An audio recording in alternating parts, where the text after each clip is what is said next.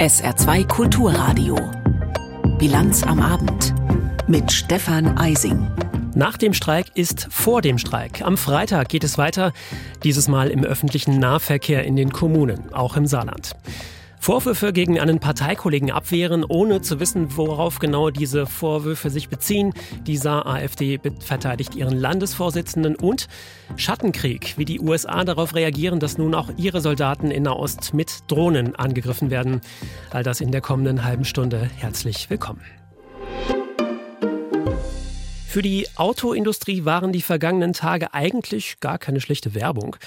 Und diese Werbung geht am Freitag noch ein bisschen weiter. Kaum ist der Lokführerstreik bei der Bahn vorzeitig zu Ende gegangen, steht der nächste Ausstand ins Haus. Am Freitag ruft die Gewerkschaft Verdi die Beschäftigten im öffentlichen Nahverkehr zum Warnstreik auf in allen Bundesländern, bis auf Bayern.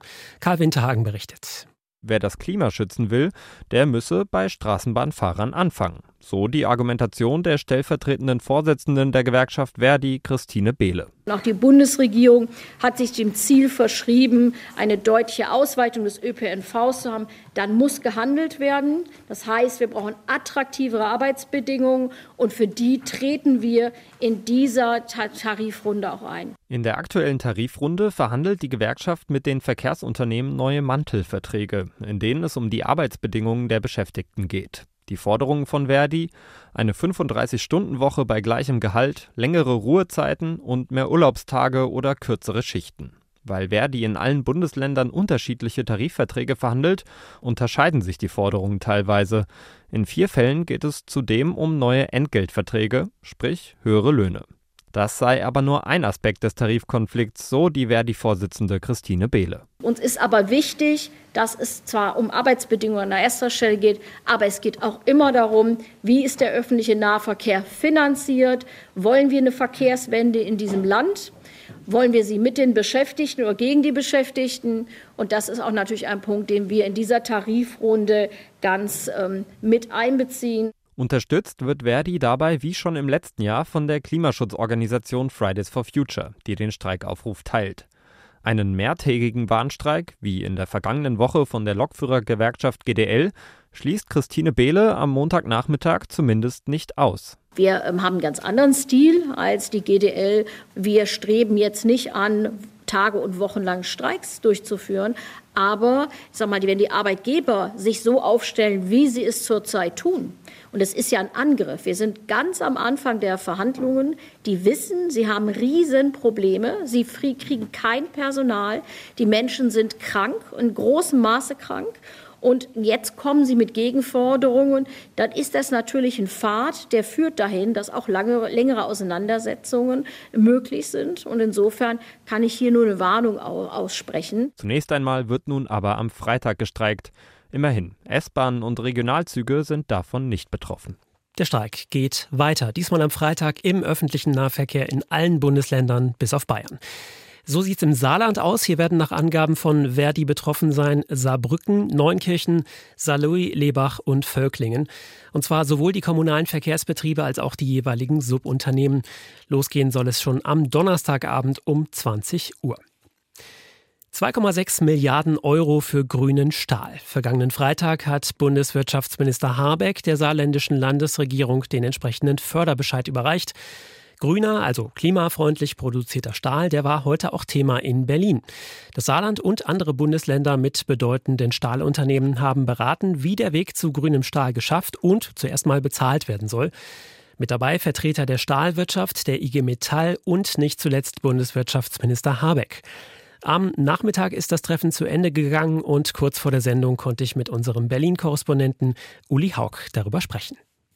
Uli, die Problemstellung gibt es ja schon länger. Was wurde denn in dieser neuen Konstellation heute besprochen und vielleicht sogar beschlossen?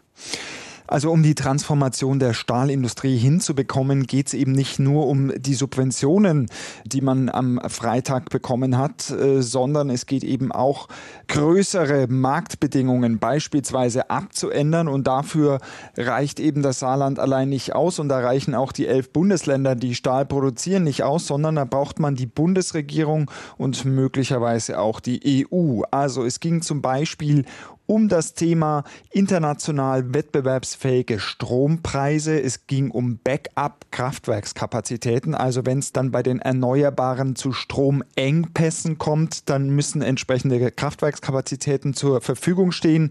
Da hat die Bundesregierung eine Kraftwerkstrategie angekündigt. Die steht aber bislang immer noch nicht. Es ging auch um Standards für die Produktion und den Import von grünem Wasserstoff. Den braucht man dann nach der Transformation eben, um Stahl zu produzieren. Also es ging zusammenfassend gesagt nicht nur ums Geld, sondern es ging auch sehr viel um wirtschaftliche Rahmenbedingungen und um Planungssicherheit für die Stahlindustrie. Was ist denn aus Sicht der Stahlunternehmen jetzt erstmal die größte erste Herausforderung? Also wie wir alle wissen, äh, produzieren eben auch die saarländischen Stahlunternehmen vor allem äh, für den Weltmarkt. Und äh, da will man sich eben auch auf Seiten der Länder nochmal dafür stark machen, dass es äh, faire Wettbewerbsbedingungen gibt, also dass grün produzierter Stahl in der EU auch einen gewissen Schutz erfährt. Das ist äh, der sogenannte Grenzausgleichsmechanismus, den man schon beschlossen hat, aber der muss eben auch in der Praxis dann letztlich funktionieren, weil es nützt nichts, wenn man grün produzierten Stahl etwas teurer produziert, ihn dann aber letztlich auf den Weltmärkten nicht losbekommt, weil andere möglicherweise günstiger produzieren und eben keinen CO2 einsparen. Informationen von Uli Haug aus Berlin. Dort haben heute Vertreter von Ländern, Stahlindustrie und Bundesregierung unter anderem über die Finanzierung des grünen Stahls gesprochen. Dass der Landesvorsitzende der AfD im Saarland, Carsten Becker, in rechtsextremen Medien gegen Minderheiten gehetzt hat, das hatten SR-Recherchen vergangene Woche belegt. Das reichte der Staatsanwaltschaft auch, um Vorermittlungen gegen Becker einzuleiten. Anders sieht das der AfD-Fraktionsvorsitzende im saarländischen Landtag, Josef Dörr. Er hat die Recherchen als Zitat missinterpretierten Politikklatsch bezeichnet. Gelesen habe er die Aussagen Beckers aber nicht, dafür habe er keine Zeit. Aus der SR Politik Redaktion Florian Mayer. Die SPD-Fraktion ist sich einig, die CDU-Fraktion ist sich einig. Die Saarbrücker Staatsanwaltschaft hat Vorermittlungen eingeleitet und selbst der Betroffene, der AfD-Landeschef Carsten Becker, hat in seiner Reaktion an keiner Stelle dementiert, dass er auf rechtsextremen Online-Plattformen gegen sexuelle Minderheiten gehetzt und Ausländer pauschal als irre bezeichnet hat. Nur der AfD-Fraktionsvorsitzende und Fraktionskollege von Carsten Becker, Josef Dörr, sieht das alles irgendwie ganz anders. Da ist ganz klar der Eindruck, dass es sich hier um eine Kampagne handelt. Ne? So, und wenn das so ist, dann ordne ich das, was mit dem Herrn Becker im Augenblick versucht wird, auch in diese Kampagne ein. Mit Kampagne meint Dörr die Berichterstattung des Reporternetzwerks Korrektiv. Das hatte ein Treffen von unter anderem AfD und Werteunion-Mitgliedern mit einschlägig bekannten Rechtsextremisten aufgedeckt bei dem die millionenfache Deportation von in Deutschland lebenden Menschen diskutiert wurde. Vorgestellt wurde dieser Plan vom österreichischen Rechtsextremisten Martin Sellner, der wiederum Kontakte zu den Online-Portalen pflegt, auf denen auch Carsten Becker mit rechten Thesen aufgefallen ist. Von all dem wisse er nichts, sagte Dörr. Also ich kenne diese, ich kenne diese Kommunikationsmittel, die kenne ich alle nicht. Wie er dann von einer Verleumdungskampagne sprechen kann, ohne die konkreten Inhalte überhaupt zu kennen, das klärte Dörr nicht auf. Auch von den Vorermittlungen der Saarbrücker Staatsanwaltschaft schien Dörr eher überrascht. In dieses Gestrüpp möchte ich mich nicht gerne begeben. Das, das weiß ich nicht genau. Das, da muss man mir was mitteilen, dass ich das dann weiß. Ob Carsten Becker die Berichte und Umstände rund um ihn in der heutigen Fraktionssitzung der AfD angesprochen hat, auch dazu keine hilfreiche Aussage. Also aus der Fraktionssitzung sage ich jetzt nichts. Ne? Sollte aber beantragt werden, dass die Immunität von Carsten Becker aufgehoben wird, die ihn als Landtagsabgeordneter vor Strafverfolgung schützt, weil die Staatsanwaltschaft zum Schluss kommt, dass Becker sich mutmaßlich strafbar gemacht hat, für diesen Fall hat sein Fraktionsvorsitzender dann doch eine klare Meinung parat. Ja, ich bin ja, ich bin gegen jede Aufhebung von jeder Immunität weil ich das für Unfug halte. Die Reihen der AfD-Fraktion im Landtag damit geschlossen. Geschlossen auch der Widerstand der beiden anderen Fraktionen gegen die AfD. Wir müssen dafür sorgen, dass die AfD möglichst in keinen Parlamenten mehr vertreten ist, am besten dadurch, dass sie nicht mehr gewählt werden. Sagt der SPD-Fraktionschef Commerson und machte auf die von Tausenden in den vergangenen Tagen besuchten Demos gegen rechts aufmerksam. Ähnlich sieht das auch sein Pendant auf CDU-Seite Stefan Toscani. Wichtig ist aus meiner Sicht auch eine inhaltliche Auseinandersetzung mit den Positionen der AfD. Es müsse klar werden, wie schädlich das Parteiprogramm der AfD für Deutschland ist, sagte Toscani. Beide Fraktionsvorsitzenden erklärten, am kommenden Samstag bei der Demo des Bündnisses Bund Stadt Braun teilzunehmen. Ein Beitrag von Florian Mayer. Regierungen kommen und gehen. Wer da im Vergleich schon eher eine Konstante bildet, das sind die Richterinnen und Richter am Bundesverfassungsgericht. Und das ist ja auch so gedacht. Zwei Rechtspolitiker der Ampelkoalition fordern jetzt aber, dass diese Unabhängigkeit des Bundesverfassungsgerichts besser geschützt wird. Wir haben Lissy Kaufmann aus dem ARD Hauptstadtstudio gefragt. Warum? Ja, der Hintergrund, der ist ganz aktuell, nämlich, dass die AfD in Deutschland in den Umfragen weiter stark ist. Nicht nur viele Menschen im Land sind jetzt alarmiert, demonstrieren, auch Rechtsexperten der Ampelparteien, die sind mittlerweile besorgt mit Blick auf den Schutz unseres Rechtssystems. Beispiele aus Israel und Polen zeigen, dass rechte Kräfte immer wieder versuchen, auf Verfassungsgerichte Einfluss zu nehmen und mit Blick auf Deutschland geht es den besorgten Rechtspolitikern im Bundestag jetzt eben um das Bundesverfassungsgericht.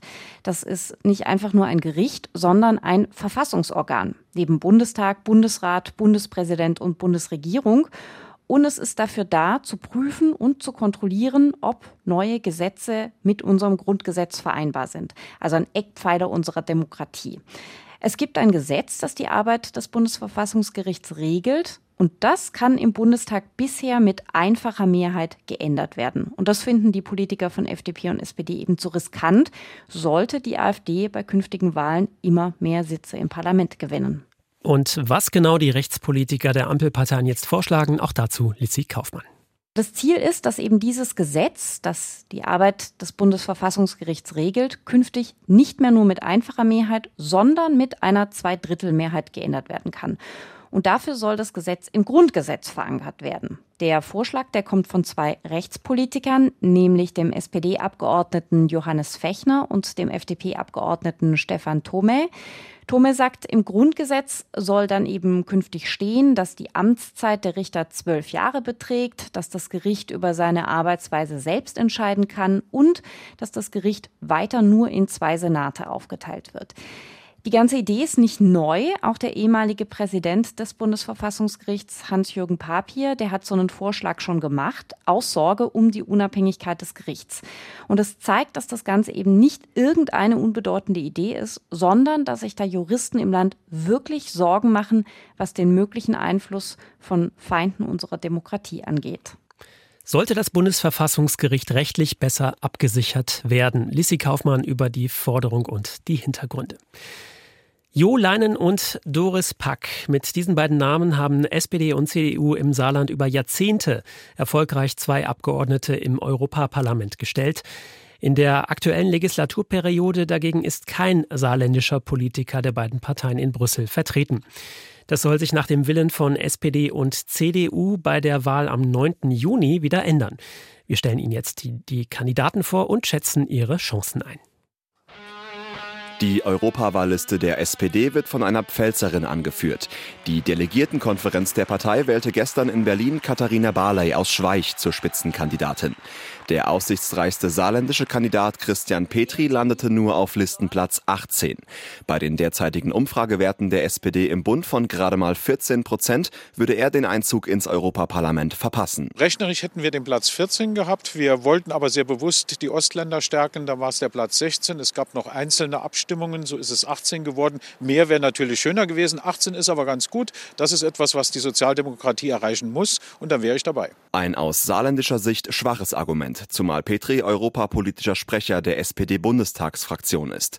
Trotzdem zeigt sich der gebürtige Neunkircher optimistisch, den Einzug ins Europaparlament zu schaffen. Weil es tatsächlich um die Demokratie geht und weil die Konservativen in Europa leider in Finnland, Schweden und in Italien sogar mit den Faschisten zusammengehen. Also wer sicher sein will, dass die Demokratie gestärkt wird, der muss in der Mitte auch verstärkt die SPD wählen. Inhaltlich will sich Petri vor allem für ein weiterhin offenes Europa einsetzen. Eine Stimme für das Saarland in Brüssel ist absolut wichtig. Man sieht es jetzt am Beispiel der Stahlindustrie. Ich möchte dort natürlich mich für ein soziales Europa, ein offenes, ein weltoffenes, demokratisches Europa einsetzen, eine eigene Finanzierung für Europa sicherstellen, in Abgrenzung zu denen, die wieder zurück in den Nationalstaat wollen und die wieder alles zurückdrehen wollen. Wir wollen keine Grenzen, wir wollen offen bleiben. Das möchte ich dort erreichen. Spitzenkandidat der CDU im Saarland ist Roland Theis, stellvertretender Landesvorsitzender und europapolitischer Sprecher der Landtagsfraktion. Koalition.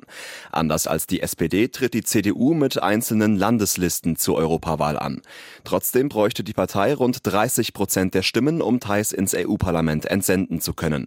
Bei den derzeitigen Umfragewerten realistisch, aber lange nicht sicher.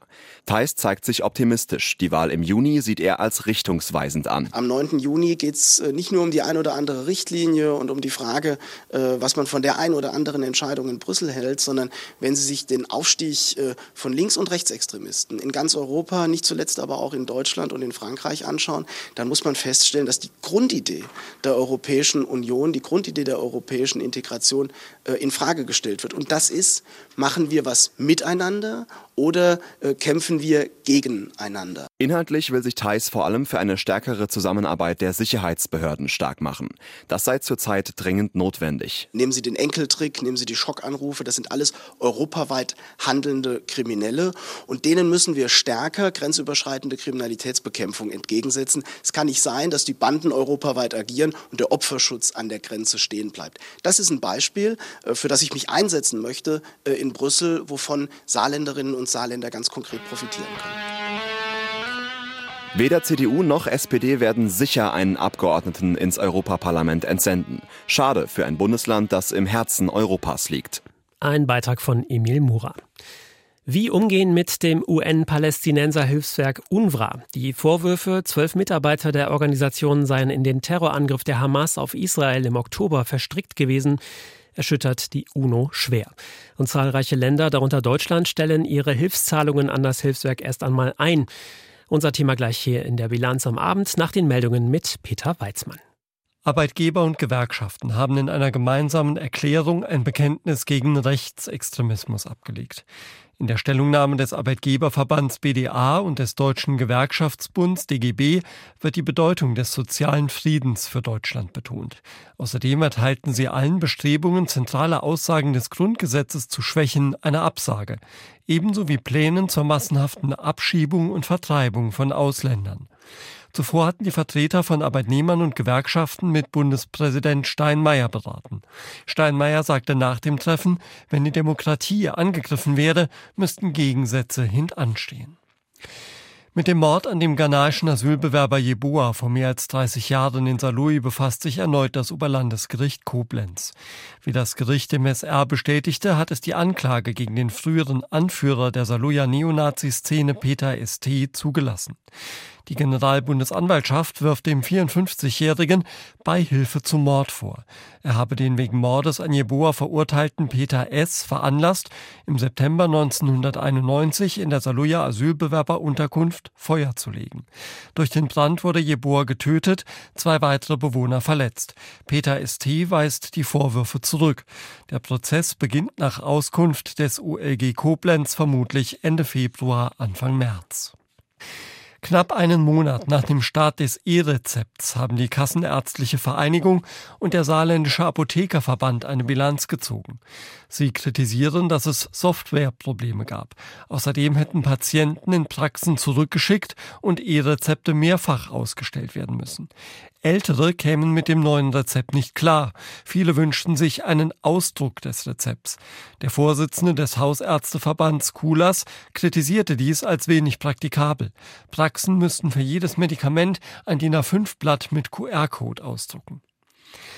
Die KDW Group um das gleichnamige Berliner Luxuskaufhaus hat einen Insolvenzantrag gestellt.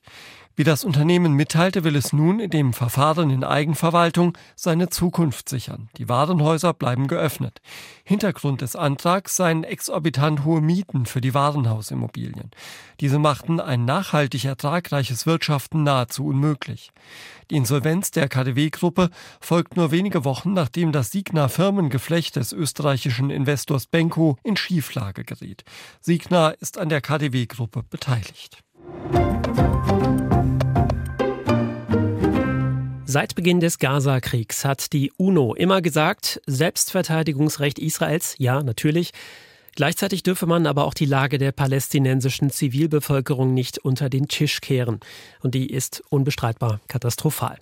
Deswegen ist jetzt die Aufregung innerhalb der UNO groß angesichts der Vorwürfe, zwölf Mitarbeiter des UN-Palästinenser-Hilfswerks UNRWA seien in den Terrorangriff der Hamas auf Israel vergangenen Oktober verstrickt gewesen.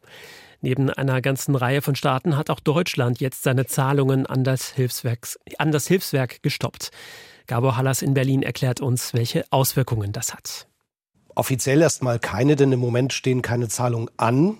Deutschland hat gut 206 Millionen Euro im vergangenen Haushalt gezahlt. Das Geld kommt vom Auswärtigen Amt und dem Entwicklungshilfeministerium. Da geht es um Lebensmittel, Wasser, Medizin.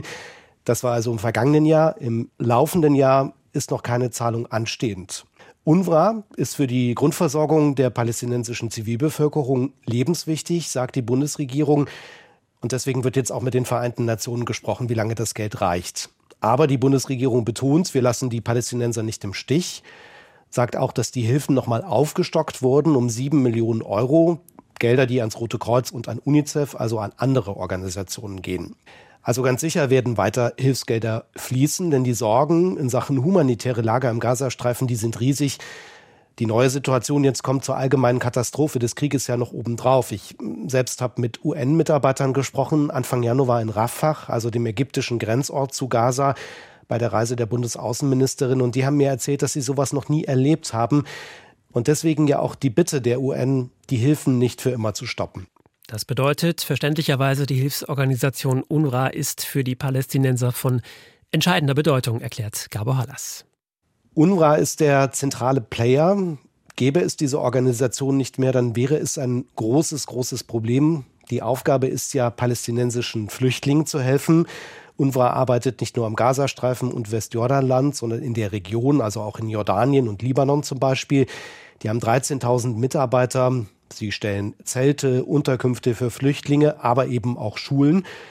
Es gibt auch andere Organisationen, mit denen Deutschland zusammenarbeitet. Das Welternährungsprogramm zum Beispiel, UNICEF, das Rote Kreuz. Aber das ist alles nicht vergleichbar. Und ja, es stehen gerade keine Zahlungen an, aber es ist auch klar, dass die Zeit drängt, dass die Vorwürfe schnell aufgeklärt werden, damit die Arbeit weitergehen kann und damit möglicherweise auch wieder Hilfsgelder fließen können. Informationen von Gabor Hallas aus Berlin. Einen Kampfeinsatz fliegen, Ziele zerstören und das Ganze am Computerbildschirm. Es ist eine neue Art der Kriegführung, die die Drohnentechnologie mit sich gebracht hat. Die USA waren wie so oft Vorreiter. Dass jetzt mutmaßlich eine islamistische Gruppierung mit einer Drohne in Jordanien mehrere US-Soldaten getötet hat, das ist ein Zeichen dafür, dass die Art der Kriegführung sich einfach ein Stückchen weiter globalisiert hat. Über die Reaktionen aus den USA berichtet Ralf Borchardt. Seit Beginn des Kriegs im Gazastreifen ist dies der erste Angriff auf US-Truppen in der Region, bei dem US-Soldaten getötet wurden. Drei Tote und mindestens 34 Verletzte hat es nach US-Angaben auf dem Stützpunkt im Norden Jordaniens an der Grenze zu Syrien gegeben. Deshalb ist der Druck auf US-Präsident Joe Biden nun deutlich größer als bisher, eine entschlossene Reaktion zu zeigen. Biden hatte bei einer Wahlkampfveranstaltung im US-Bundesstaat South Carolina unmittelbar betont, wir werden reagieren. Die Frage ist nun, wie die Reaktion der USA genau aussieht, wann sie erfolgt und ob dies eine weitere Eskalation bedeutet. Wir wollen keinen Krieg mit dem Iran, versicherte der Sprecher des Nationalen Sicherheitsrats John Kirby im Fernsehsender CNN. Wir wollen keinen größeren Konflikt im Nahen Osten. Alles, was der Präsident bisher unternommen hat, hatte das Ziel zu deeskalieren, die Spannungen zu reduzieren. Es sind vor allem Republikaner im Kongress wie Lindsey Graham, Senator aus South Carolina, die nun in schriftlichen Erklärungen fordern, den Iran direkt anzugreifen. Schließlich sei es der Iran, der zahlreiche Milizen in der Region finanziere und mit Waffen beliefere.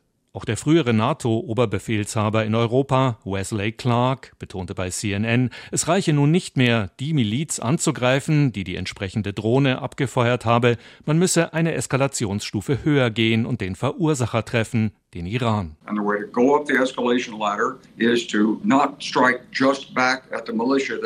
Drone, but to go to the source of the trouble in Iran. Katie McFarlane, in der Amtszeit von Donald Trump stellvertretende nationale Sicherheitsberaterin, riet im Sender Fox News von einem direkten US-Angriff auf den Iran ab.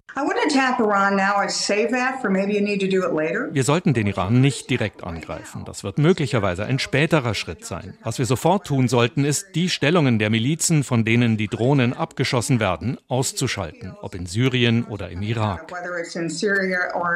Robin Wright, Nahostexpertin am Wilson Center, einer Denkfabrik in Washington, betont, in Syrien stationierte US-Truppen seien seit Beginn des Gaza-Kriegs bereits 90 Mal, im Irak stationierte US-Truppen 60 Mal von Milizen angegriffen worden. In Syria they've been attacked Dazu kommen die Angriffe der im Jemen stationierten Houthi-Milizen auf Schiffe im Roten Meer. Nun macht sich auch noch eine neue Front in Jordanien auf. Die Gefahr ist, wenn die USA militärisch antworten, um einen größeren Krieg zu verhindern, den Konflikt einzudämmen, dass das Gegenteil passiert und wir noch mehr Angriffsflächen bieten.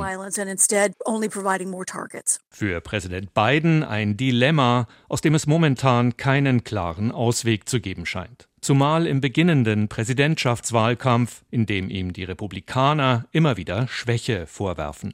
Schauen wir zum Schluss nach Frankreich. Dort lautet die Devise Operation Belagerung läuft. Die Landwirte sind heute eine Woche in, in eine Woche der Blockade gestartet, mit dem Ziel, nicht weniger als die Hauptstadt lahmzulegen. Julia Borutta berichtet. Seit dem Morgen rollen die Traktoren Richtung Paris. Aus allen Himmelsrichtungen haben sich Bauern aufgemacht, um die Zufahrtsstraßen zur Hauptstadt lahmzulegen. Die größte Bauerngewerkschaft FNSÖA will gemeinsam mit der Vereinigung der jungen Bauern insgesamt acht Blockadepunkte vor den Toren von Paris errichten. Auf den großen Autobahnen im Nordwesten und Südosten der Stadt ist bereits am Montagnachmittag kein Durchkommen mehr. Der Vorsitzende der jungen Bauern, Jonathan Torpier, sieht den Ball im Feld des Premierministers. Euh, es werden seine Ankündigungen sein, die über das Ende unserer Blockade euh, entscheiden. Attal hat für Dienstag eine Regierungserklärung angekündigt. Es wird erwartet, dass er sich ausführlich zu den Forderungen der Bauern äußert. Die geplante Erhöhung auf Agrardiesel hat Attal letzte Woche bereits zurückgenommen, aber es geht den Bauern auch darum, dass Vorgaben und Verfahren vereinfacht werden. Landwirtschaftsminister Marc Queneau versichert, er arbeite daran. Euh, ich habe mit den Verwaltungsbeamten gesprochen und sie gebeten, alle Probleme auf den Tisch zu legen. Sie sollen sagen, was nicht funktioniert und nichts mehr unter den Teppich kehren. Wir werden die Verfahren so stark vereinfachen wie seit 30 Jahren nicht mehr tels qu'ils n'ont jamais été posés sans doute depuis 25 ou 30 ans. Viele Forderungen der Bauern betreffen allerdings nicht nationales, sondern EU-Recht. So wollen die Landwirte erreichen, dass die Vorgabe, 4 Prozent der Ackerfläche brach liegen lassen zu müssen, abgeschafft wird. Nach den Angaben des französischen Landwirtschaftsministers stellen 22 von insgesamt 27 Mitgliedstaaten der EU dieselbe Forderung. Dans la semaine, der Präsident wird darauf dringen, dieses Thema auf dem EU-Gipfel am Donnerstag aufzurufen. Ich erwarte eine Entscheidung noch diese Woche. Der Präsident wird all seine Macht in die Waagschale werfen. Das habe er bisher viel zu wenig getan, lautet die Kritik aus der Opposition. Jordan Bardella, Spitzenkandidat des extrem rechten Rassemblement National für die Europawahlen im Juni dieses Jahres, wetterte heute Morgen nicht nur gegen Macron, sondern auch gegen den Nachbarn. Der Präsident muss vor die EU-Institutionen Sanktionen ziehen und dafür sorgen, dass die Interessen Frankreichs respektiert werden. Deutschland nutzt sein ganzes Gewicht, um Freihandelsabkommen durchzudrücken, die zum Vorteil für die deutsche Autoindustrie und zum Nachteil für die französische Landwirtschaft sind. Solange das so läuft, muss Macron eben die Politik des leeren Stuhls betreiben und so Entscheidungen im Rat der Europäischen Union blockieren. Am Abend will sich Premierminister Attal mit dem Chef der Bauerngewerkschaft FNSÖA treffen und weiter an seiner Regierungserklärung feilen. Von seinem Auftritt morgen in der Nationalversammlung wird abhängen, ob die Regierung die Bauernproteste zügig in den Griff kriegt. Für die Präsidentenpartei steht viel auf dem Spiel. Denn der extrem rechte Rassemblement National liegt im Rennen um die Europawahlen derzeit zehn Prozentpunkte vor Macrons Renaissance. Diese hat die europafreundliche Politik zum Markenkern. Umso größer ist das Misstrauen der Bauern gegenüber der Regierung. Julia Borutta über den aktuellen Stand bei den Protesten der Landwirte in Frankreich. Bleibt hier noch der Blick aufs Wetter im Saarland. Der Abend und die Nacht bleiben trocken. In der Nacht sinken die Temperaturen auf plus 5 bis minus 2 Grad. In den Tälern kann es auch nebelig werden. Morgen schieben sich im Laufe des Tages von der Mosel her mehr und mehr Wolken vor die Sonne. Zum Abend hin sind auch erste Tropfen möglich. Das Ganze bei 8 bis 12 Grad. Am Mittwoch nach einem et etwas grauen und nassen Start wieder ein bisschen mehr Sonne. Werte von 2 bis 11 Grad und ganz ähnlich sieht es am Donnerstag aus. Erst bedeckt und nass, später meist trocken und auch ab und zu Sonne 2 bis 10 Grad. Das war die Bilanz am Abend. Mein Name ist Stefan Eising. Vielen Dank für Ihr Interesse. Hier übernimmt jetzt Maria Gutierrez mit der Abendmusik. Viel Spaß.